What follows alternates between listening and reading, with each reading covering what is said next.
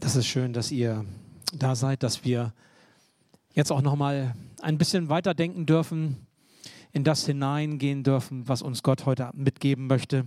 Wir haben ein bisschen was hier erlebt, was für die Familien besonders ist und auch für einige andere, wie wir gehört haben, die Segnung der Kinder.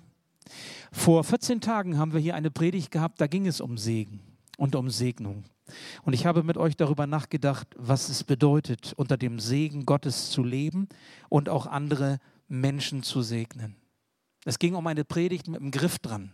Da komme ich gleich nochmal drauf. Auch heute soll diese Predigt quasi als so eine Art Fortführung dessen sein, was wir vor 14 Tagen schon miteinander bedacht haben, eben auch nochmal mit so einem Griff dran. Aber zunächst einmal das Thema, Beter sind Richtungsweiser und keine Kreisdreher. Ah, das sind so Themen, wo, wo zum Beispiel der Gottesdienstkoordinator sagt, Andreas, kannst das Thema nicht anders nennen? Kam eine Mail. Ich sage, nö, mein nicht. Predigt ist schon in der Mache und so. Kannst das Thema nicht einfach anders nennen? Kann ja nicht jeder kommen und sagen, kannst das Thema einfach mal anders nennen. Ne? Aber ich verstehe das. Ich verstehe das. Das ist so ein bisschen sperrig. Aber manchmal sind die Dinge mit dem Griff auch ein bisschen sperrig. Das ist so. Deswegen ist ja ein Griff dran. Deswegen braucht es auch einen Griff. Und darüber wollen wir nachdenken. Was bedeutet Gebet? Was, was ist Beten eigentlich? Und warum sind Beter Richtungsweiser und nicht Kreisdreher? Ich lese euch einen Text, Johannes 16, die Verse 22 bis 24, der Hintergrund ist der, Jesus hält eine Abschiedsrede. Kurz vor seiner Himmelfahrt gibt er seinen Freunden noch etwas Wichtiges mit, woran sie sich festhalten sollen, bevor er sie verlässt. Und da sagt er, auch ihr seid jetzt traurig, Klammer auf, weil ich gehen werde, zurück zum Vater. Doch ich werde wieder zu euch kommen, Klammer auf, Pfingsten durch den Heiligen Geist. Dann wird euer Herz voll Freude sein und diese Freude kann euch niemand mehr nehmen. An jenem Tag werdet ihr mich nichts mehr zu fragen brauchen. Ich versichere euch, wenn ihr dann den Vater in meinem Namen um etwas bittet, wird er es euch geben. Bisher habt ihr nichts in meinem Namen erbeten. Bittet und ihr werdet empfangen. Dann wird eure Freude vollkommen sein. Ich bete noch. Ja, lieber Herr, so lass uns heute Mittag verstehen, was du uns sagen willst. Lege dein Wort in unser Herz hinein, dass es aufgeht und Frucht bringt und uns verändert, hinein in das Bild, das du von uns hast. Gib, dass ein jeder, eine jede das hört, was du ihm, was du ihr sagen willst. Danke, Herr, dass dein Wort Leben schafft. Amen. Vor 14 Tagen ging es darum, Segen, segnen, was bedeutet das? Gesegnete Menschen, das ist der erste Punkt, sind betende Menschen. Gesegnete Menschen sind betende Menschen. Es ging damals vor 14 Tagen um den Segen Gottes, ein Segen zum Mitnehmen. Ich möchte euch kurz daran erinnern, weil das wichtig ist für das, was ihr heute hört. Kurz erinnern, was wir gesagt haben. Segen kommt aus dem, vom Begriff her aus dem Deutschen signieren signieren, also eine, also quasi etwas unterschreiben oder etwas ähm, bekräftigen mit seiner Unterschrift oder mit seiner Signatur. Stellen wir uns unter den Segen Gottes, dann sagt Gott zu uns Ja. Er signiert unser Leben, wie so eine Überschrift könnte man sagen. Und wir machen deutlich, wir gehören zu ihm. Also gesegnet zu sein bedeutet, ich sage, ich gehöre zu Gott selbst und er signiert mein Leben. Was passiert, wenn wir einen Menschen segnen? Wenn wir einen Menschen segnen, dann, so wie wir die Kinder gesegnet haben, dann bringen wir sie quasi zu Gott, damit er ihr Leben signiert. Das, was sie sind und was sie tun, befehlen wir Gott selbst an, in seine Hände. Das ist für Eltern zum Beispiel ungemein entlastend. Wenn Eltern ihre Kinder segnen, weil sie sagen, nicht ich bin 100% verantwortlich für meine, für meine Kinder, sondern Gott verantwortet ihr Leben. Gott segnet. Gott tut das Gute in ihrem Leben. Und ich bringe die Kinder Gott selbst. Und dann haben wir gehört vor 14 Tagen vom Hebräischen, die hebräische Sprache ist überaus bildreich, das werden wir heute nochmal merken, kommt das Wort Segen aus zwei Richtungen, verwandt mit dem Wort Wasserreservoir. Auch darüber haben wir nachgedacht. Komisch, Segen und Wasserreservoir, was bedeutet das? Wenn wir uns unter den Segen Gottes stellen, dann bleiben wir angeschlossen an der Lebensquelle Gottes. Wir schließen uns an Gottes Kraftquelle an. Zuversicht, Stärke, Freude, Kraft für unser Leben, für unseren Dienst beziehen wir von Gott selbst, von dieser Quelle, die niemals versiegt. Und was bedeutet das, wenn wir segnen? einen anderen Menschen segnen, dann tragen wir ihn damit hin zu dieser Quelle Gottes und sagen, auch du brauchst diese Quelle des Guten, das von Gott kommt. Auch du sollst Gottes Güte erfahren, seine Segnungen. Du musst den Anschluss haben an die Quelle Gottes. Ob das Mina, ob das Marlin, ob das Paul, ob das Hannah sind, ob wir alle das sind, so muss es sein, weil anders geht es nicht. Und dann war noch ein drittes Bild letzt, vor zwei Wochen da. Nämlich, dass Segen im Hebräischen verwandt ist mit Knie. Wir haben hier unter uns Ärzte, Orthopäden und auch andere Ärzte. Was hat Segen mit Knie zu tun? Knackt vielleicht oder so. Arthrose oder Rheuma.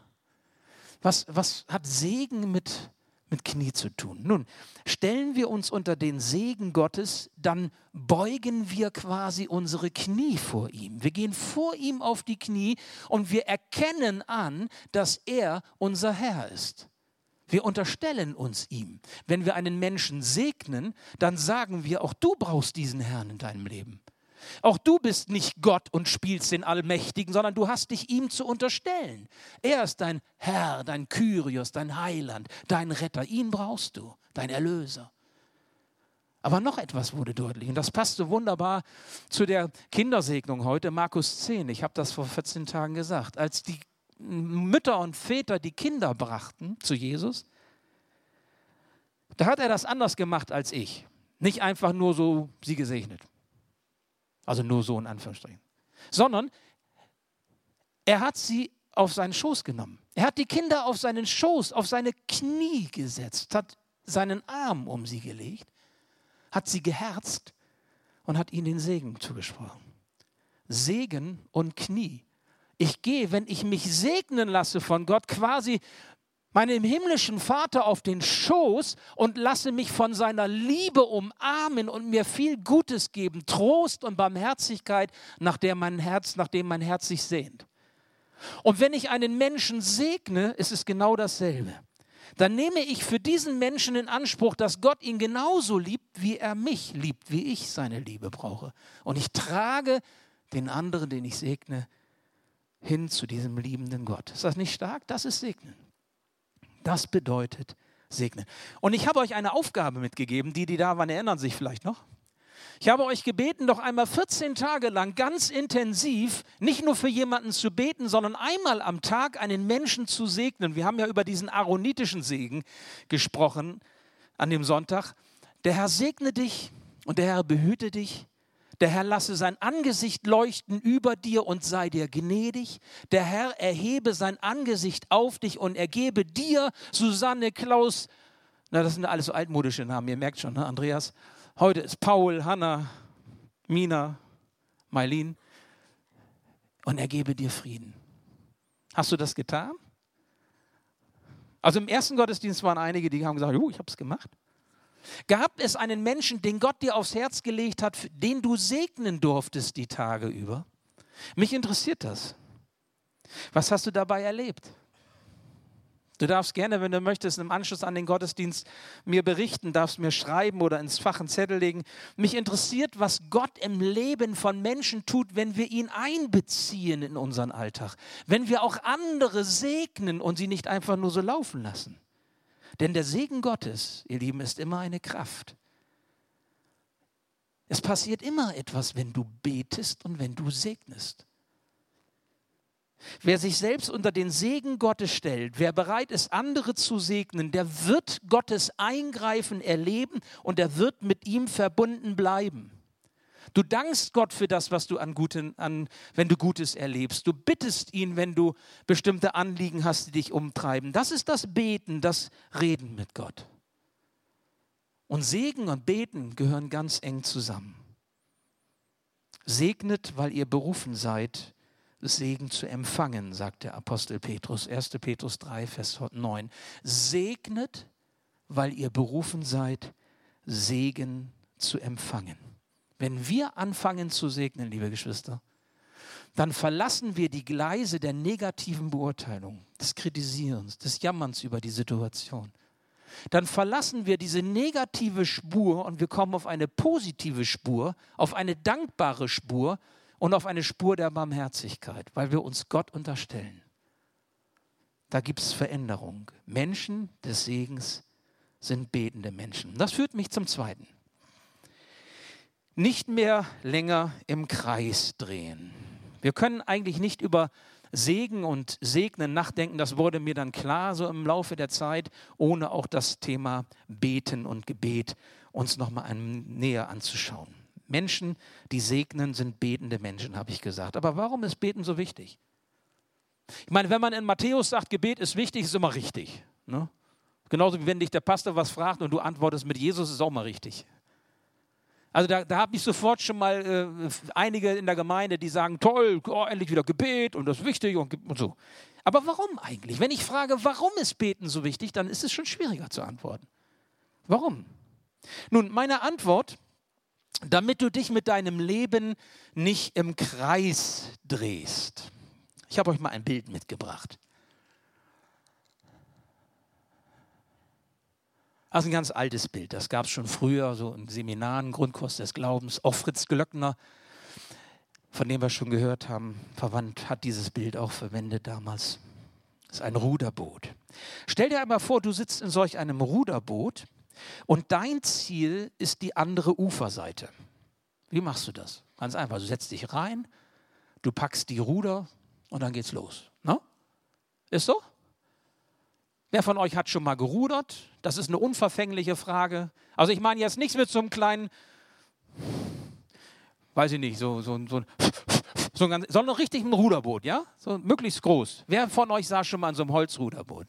Okay. Und reinsetzen, anfangen zu rudern, das Ding läuft. Ist es so? Darf ich mal fragen, bei wem gab es Schwierigkeiten beim allerersten Mal? Das sind die Ehrlichen, die anderen trauen sich nur nicht. Weil was ist das Problem beim Rudern?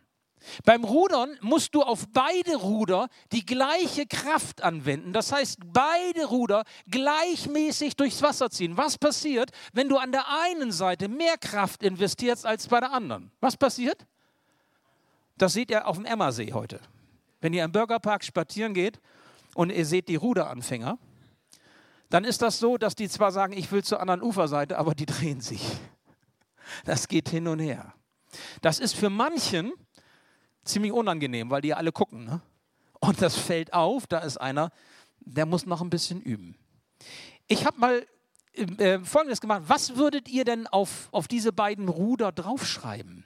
Wenn das so die Kräfte unseres Lebens sind und wir beide Ruder gleichmäßig begegnen sollen, damit wir nicht im Kreis drehen, sondern auf die andere Uferseite kommen. Was würdet ihr draufschreiben? Man kann jetzt so Begriffspaare sich überlegen, wo man sagt, beides ist wichtig, dass das im Ausgleich vorhanden ist. Vieles kann man überlegen. Ich nenne euch mal zwei passend zu unserer Predigt. Bitte mal das nächste. So, tun und beten. Tun und beten. Du bist mit deinem Glaubensboot im Lebensalltag unterwegs, im Strom des Lebens.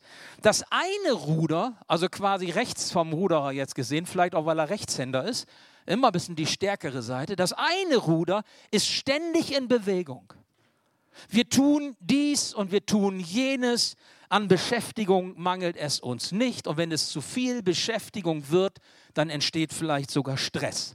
Und wenn wir Stress erleben, versuchen wir Stress abzubauen. Das geschieht auf unterschiedliche Art und Weise. Wir kompensieren das irgendwie, wir arbeiten das vielleicht ab, wir versuchen auszugleichen. Manche versuchen auch den Stress zu überlagern. Dann macht man keinen Urlaub, sondern Aktivurlaub. Also Aktivurlaub ist eigentlich nur Verlagerung des Stresses der normalen Alltagswoche in den Urlaub hinein. Nur, dass es ein bisschen bunter aussieht. So meine Erklärung. Ja? Könnt ihr selber nochmal drüber nachdenken. Also ist ja die Frage, so, dann sind wir dabei und dann wir, wir tun. Das ist die eine Seite unseres Glaubensbootes, in, der wir, in die wir viel Energie hineinstecken. Das Tun, das Machen, das Beschäftigtsein. Und so, wenn es dann zu viel in dieser Richtung ist und zu wenig in der anderen, drehen wir uns im Kreis. Wir sind beschäftigt. Und am Ende vielleicht auch ganz schön kaputt. Oder wie Arno Backhaus einmal sagte, wer schneller lebt, ist eher fertig. Aber wirklich voran kommen wir so nicht.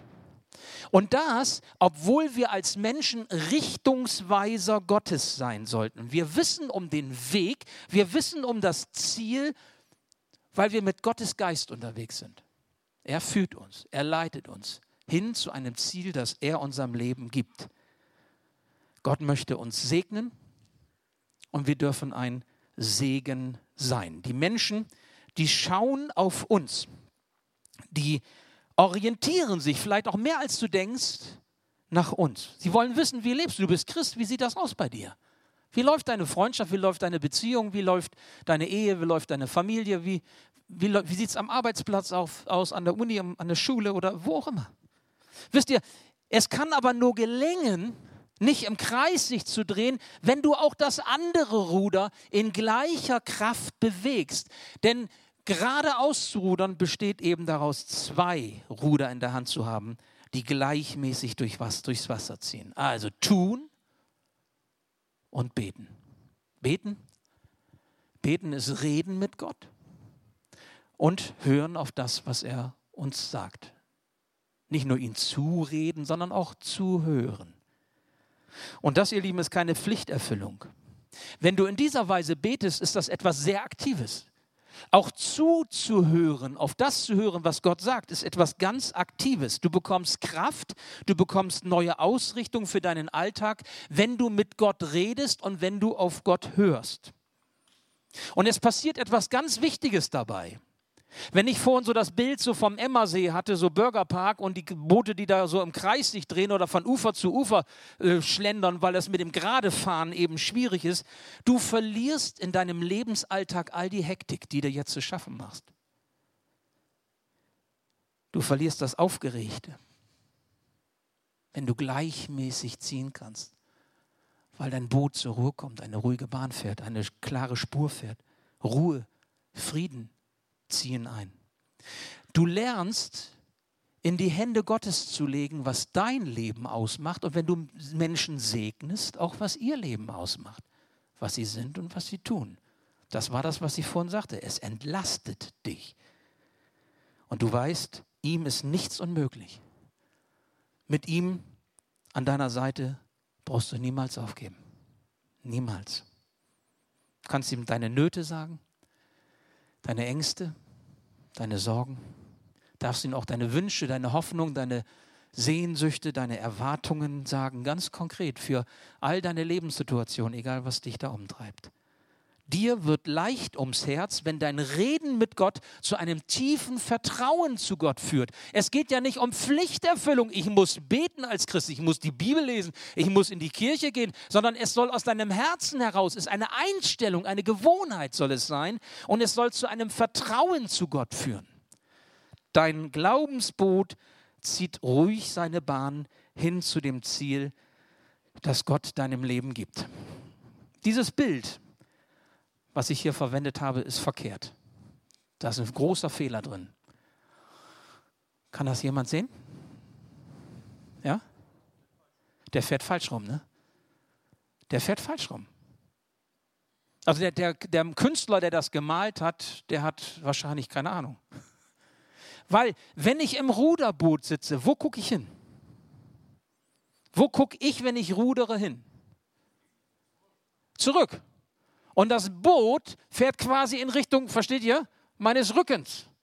Deswegen gibt es bei den Sportbooten, bei den langen äh, Ruderbooten von Olympia und so ja immer einen Steuermann.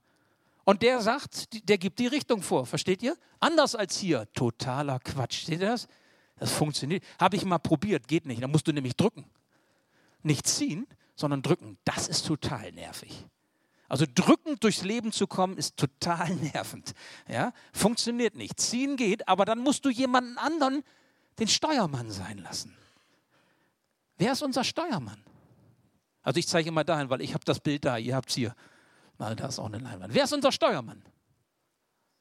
Jesus. Wer sitzt im, quasi in der Steuerkajüte unseres Lebens? Wer, gibt die Richtung vor? Wenn ich unter den Segen Gottes mich stelle, dann sage ich, du bist der Herr. Du signierst mein Leben. Du, bei dir ist die Quelle des Lebens. Ich beuge meine Knie vor dir. Du sagst, wo es lang geht. Und wenn ich jemanden segne, sage ich auch, pass auf, sei du der Steuermann im Leben von, von Hannah und Paul, Mailin und, und Mina. Führe du sie in ihrem Leben. Führe du mich in meinem Leben. Ich brauche dich. Du weißt besser, wo es lang geht. Dafür hat er seinen Heiligen Geist gegeben. Und darüber denken wir nächste Woche nach, wenn wir Pfingsten haben. Kein Drehen mehr um die eigene Achse, kein Verschwenden der Energie in eine nur in eine Richtung, sondern tun und beten. Beides in gleichem Maße steuert dein Leben mit Jesus und du wirst sehen, Gott wird handeln.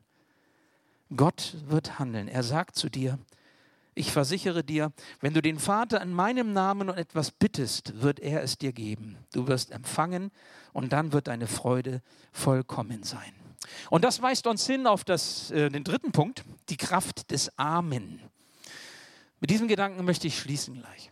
Die Kraft des Amen. Ihr kennt das, wenn in der Kirche oder unter Christen gebetet wird, dann sagt man am Ende Amen. Oder nein, also Landeskirchler wie, wie ich sagen Amen. Freikirchler sagen Amen. Aber es ist dasselbe. ist egal. Also nicht, dass ihr denkt, Amen ist irgendwie kraftvoller als Amen, das ist einfach nur eine Betonung. Ja? Manche sagen dann auch so, das ist so ein bisschen ähm, anglikanisch oder auch ähm, amerikanisch in Jesus Name, in Jesu Namen. Es ist aber eine Bestätigung dessen, was gebetet wird, okay? Dieses Wort Amen, das gibt es ja in Hunderten von Sprachen. Das ist wahrscheinlich das international am häufigsten gebrauchte Wort, könnte man von ausgehen. Vom hebräischen Wort Amen, das sind drei Buchstaben, die dieses Wort hat im Hebräischen, da sind wir wieder bei dem hebräischen Bild, leiten sich zahlreiche Begriffe ab, zum Beispiel bestätigen, bekräftigen, Halt geben. Was heißt das für unser Gebet? Wenn wir in dieser Weise ausgeglichen leben, tun und beten und wir beschließen oder wir beenden quasi das Gebet mit Amen oder wenn andere beten, wir unterstützen das, indem wir sagen Amen, dann besitzt dieses Gebet Kraft, weil wir der Sache sicher sind, in der Sache sicher sind, weil Gott dahinter steht, weil Gott es bekräftigt. Amen drückt die Treue und die unerschütterliche, das unerschütterliche Vertrauen Gott gegenüber aus. Ich möchte euch ein Beispiel geben. Es gibt im Alten Testament viele ähm, Stellen, wo auch Amen, ihr braucht einfach mal eine Konkordanz äh, euch zur Hand nehmen, bei Jeremia zum Beispiel. Aber ich möchte euch eine, eine Geschichte kurz äh, erinnern, die Jesus einmal äh, so erlebt hat. Da, Jesus hängt am Kreuz und neben ihm die beiden Terroristen, ihr kennt diese Szene rechts und links, die beiden Mörder. Und da sagt der eine, Lukas 23 ist das beschrieben, da sagt der eine zu Jesus, Jesus, denke an mich, wenn du in dein Reich kommst. Und was sagt Jesus? Das ist interessant. Lukas 23. Er sagt, Amen. Also er, denke an mich, wenn du in dein Reich kommst. Und da heißt es, Jesus sprach zu ihm, Amen. Und dann muss man eine, eine Zäsur machen, eine, eine, eine Unterbrechung.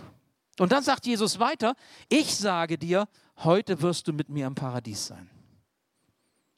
Jesus bekräftigt mit seinem Amen diesen Herzenswunsch des gläubigen Herzens dieses Mannes, der am Ende seines Lebens ein Stück zur Besinnung kommt und sagt, Jesus, denke an mich, wenn du in dein Reich kommst. Und Jesus antwortet mit Amen. Er sagt, sicher, darauf kannst du dich verlassen. Das ist gewisslich wahr. So soll es sein. Amen. Und dann fährt er fort, ich sage dir, heute wirst du mit mir im Paradies sein. Amen steht immer als Bestätigung dessen, worum wir bitten, was wir sagen im Gebet. Das ist auch gute rabbinische Tradition bis heute. Die Juden machen das bis heute so. Amen. Damit wird das Gebet beschlossen. Ich möchte sagen, wenn der Segen Gottes die Überschrift über unserem Leben ist, dann ist das Amen Gottes die Unterschrift unter unserem Leben. Wir sind quasi im guten Sinne wie eine Klammer umgeben von der Überschrift, von dem Segen Gottes und von der Bekräftigung durch sein Amen. Martin Luther hat das nicht so richtig verstanden. Entschuldigt. Aber Martin Luther hat das nicht, nicht verstanden. Der kannte die jüdische Sitte nicht. Martin Luther sagt, wahrlich, der übersetzt es so, wahrlich, ich sage euch. Habt ihr schon mal gelesen, ne? Wahrlich, ich sage euch. Und dann kommt, der macht nicht die Trennung zwischen Amen und dem, was er sagt, sondern der, der sagt, das Amen ist für das Neue. Stellt es vorne an, das ist verkehrt. Das Amen bekräftigt das zuvor Gesagte. Die Unterschrift. Dein Gebet erfährt seine Bekräftigung und Bestätigung mit dem Amen Jesu. Und ihr Lieben, das meint, nach dem Willen Gottes zu beten. Das meint, nach seinem Sinne zu beten. Und solch einem Gebet gibt Jesus hier eine große Verheißung. Du kannst bitten, worum du willst, wenn es mit dem Amen Gottes übereinstimmt. Wenn es mit dem Willen Gottes übereinstimmt, wirst du beten, worum du willst und es wird passieren. Und du wirst großartige Dinge erleben, weil Gott groß ist. Du wirst auch Wunder erleben, weil Gott Wunder tut. Aber es muss das Amen Gottes darüber stehen. Oder darunter stehen, besser gesagt. Ich möchte dich ermutigen, entdecke neu die Kraft des Amen indem du damit deinen Gebeten die Richtung gibst. Er ist der Steuermann. Du ruderst gleichzeitig, du tust Dinge und du betest.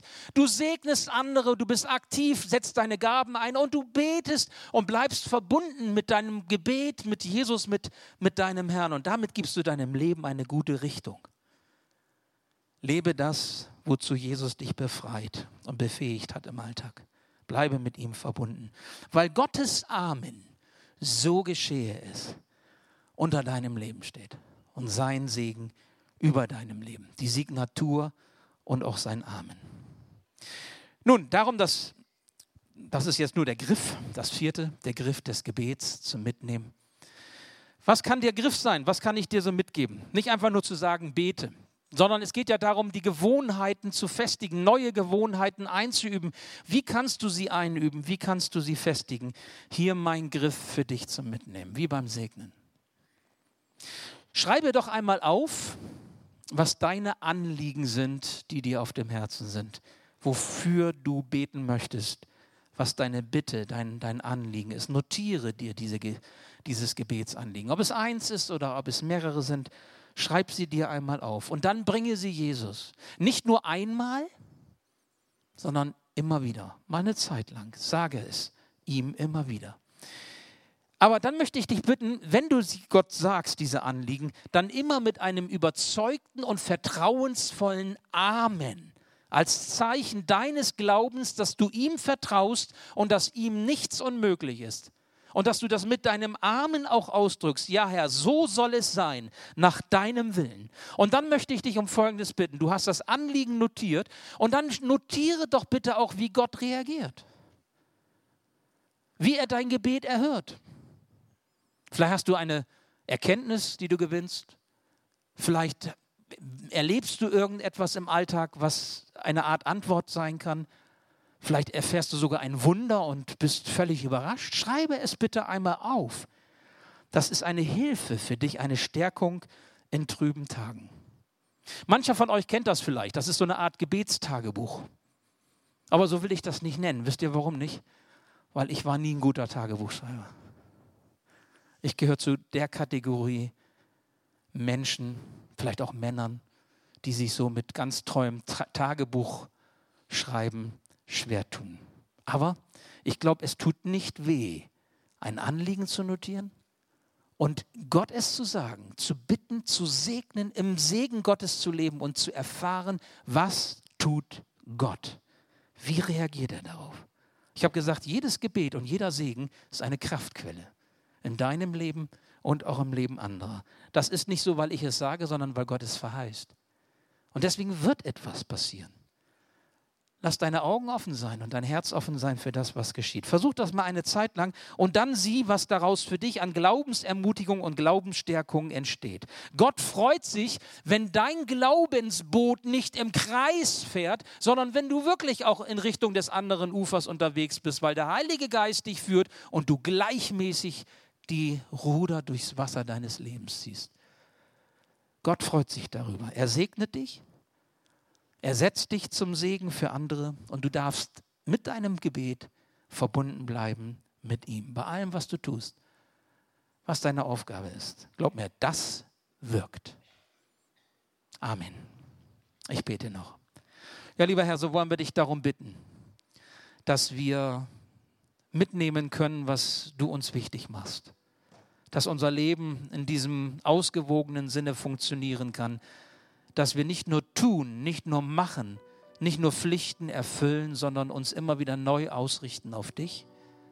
Dass wir eine gute Gewohnheit uns angewöhnen, dass diese Ruder wirklich in gleicher Weise durchs Wasser des Lebens ziehen und wir die Richtung beibehalten, weil wir Richtungsweiser sein können und nicht Kreisdreher sein müssen.